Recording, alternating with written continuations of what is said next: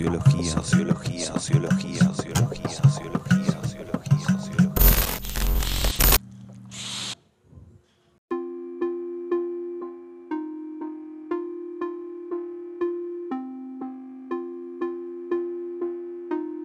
Bueno, ¿qué tal? Buenas noches.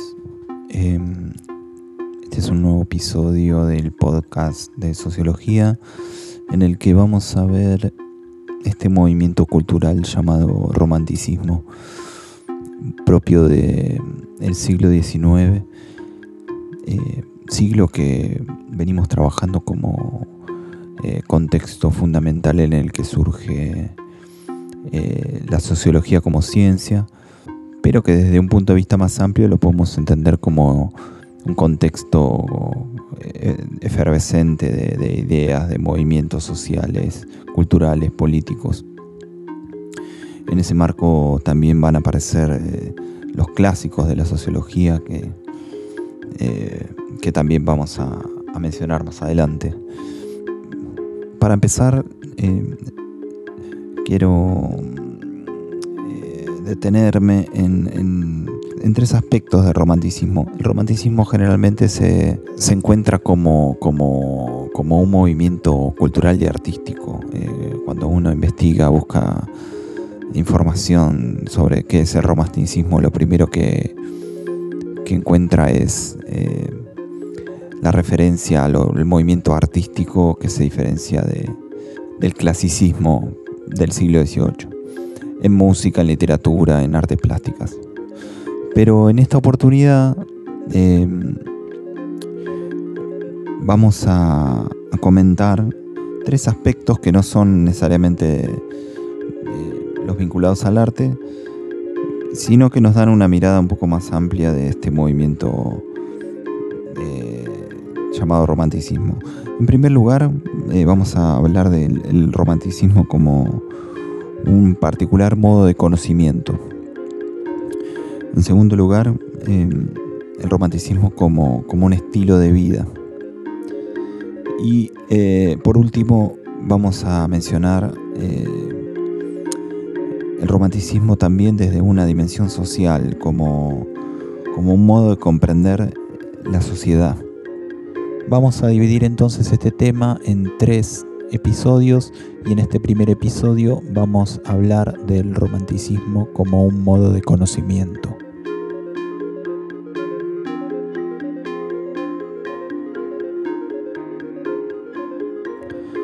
Bueno, decía entonces que en primer lugar eh, podemos entender al romanticismo como un particular modo de conocimiento, es decir, un, particular modo en que el ser humano se vincula con eh, la naturaleza, el mundo, eh, con un particular modo de acceder a, a la verdad, aquello que entiende como verdad. Y en este sentido es importante contrastar eh, al romanticismo con eh, la ilustración. La ilustración que ya vimos en otro episodio, que se ubica en el siglo XVIII, conocido como siglo de las luces. Y lo menciono porque la luz eh, es fundamental en la concepción del conocimiento de la ilustración. La ilustración plantea que el siglo de las luces es el siglo del conocimiento, por lo tanto de la razón, por lo tanto de la iluminación, de todo aquello que vamos a poder ver si continuamos el camino de la lógica, de la razón, de, una claridad hacia la naturaleza, hacia los objetos que vamos a poder ir em, descubriendo a medida que avancemos con el camino de la ciencia, de la lógica matemática, del cálculo, de la analítica. De modo alternativo, el romanticismo plantea otro modo de acceso al conocimiento. Eh, se interesa más por la oscuridad que por la luz, por la noche que por el día.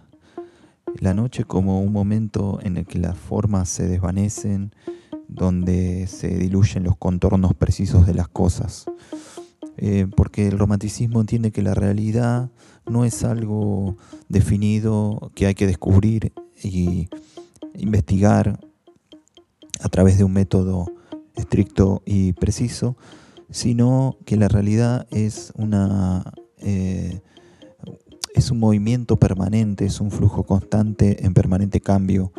Em, la naturaleza en ese sentido está todo el tiempo autocreándose y modificándose a sí misma, transformándose. Em, en este sentido,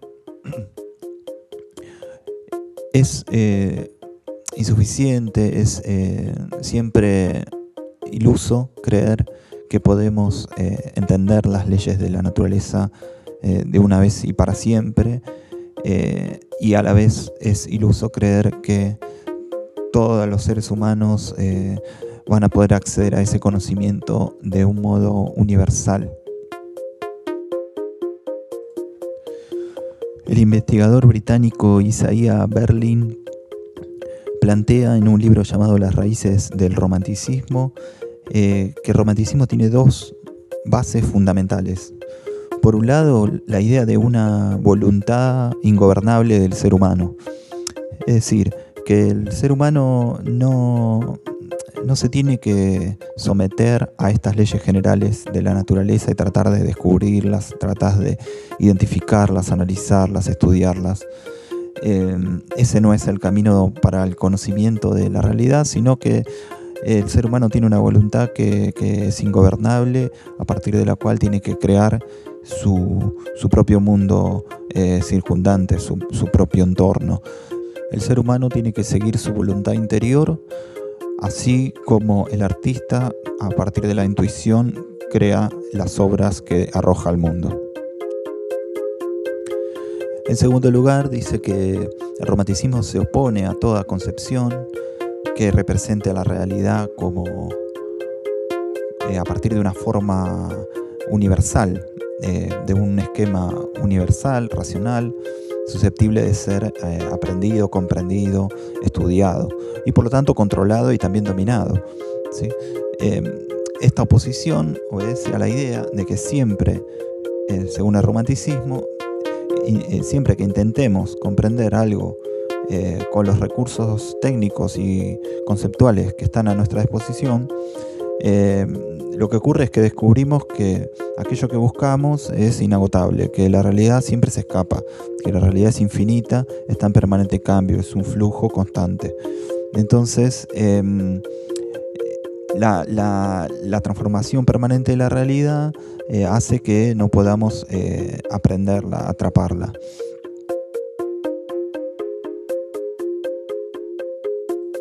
La realidad no se puede comprender entonces porque es infinita y está en permanente cambio, eh, aunque utilicemos un método de investigación eh, racional, científico, estricto y preciso. Siempre hay algo que se escapa, siempre hay preguntas que nos van a quedar sin responder.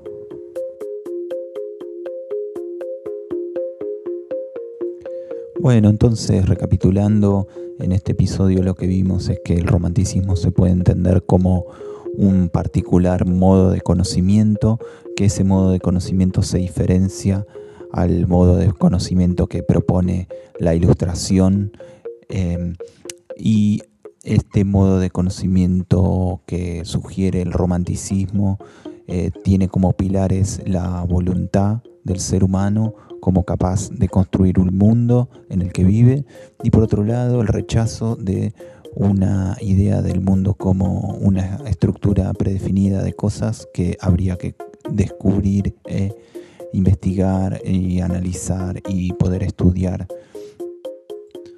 Bueno, entonces esta sería la dimensión más filosófica del romanticismo y en los próximos dos episodios vamos a hablar eh, de otras dos dimensiones eh, a tener en cuenta, por un lado, el romanticismo entendido como, una, como un estilo de vida, como una sensibilidad particular, como un modo de estar en el mundo, y por otro lado, en el, eh, en el otro episodio vamos a ver eh, el romanticismo como eh, una particular visión de la sociedad como una idea de sociedad posible.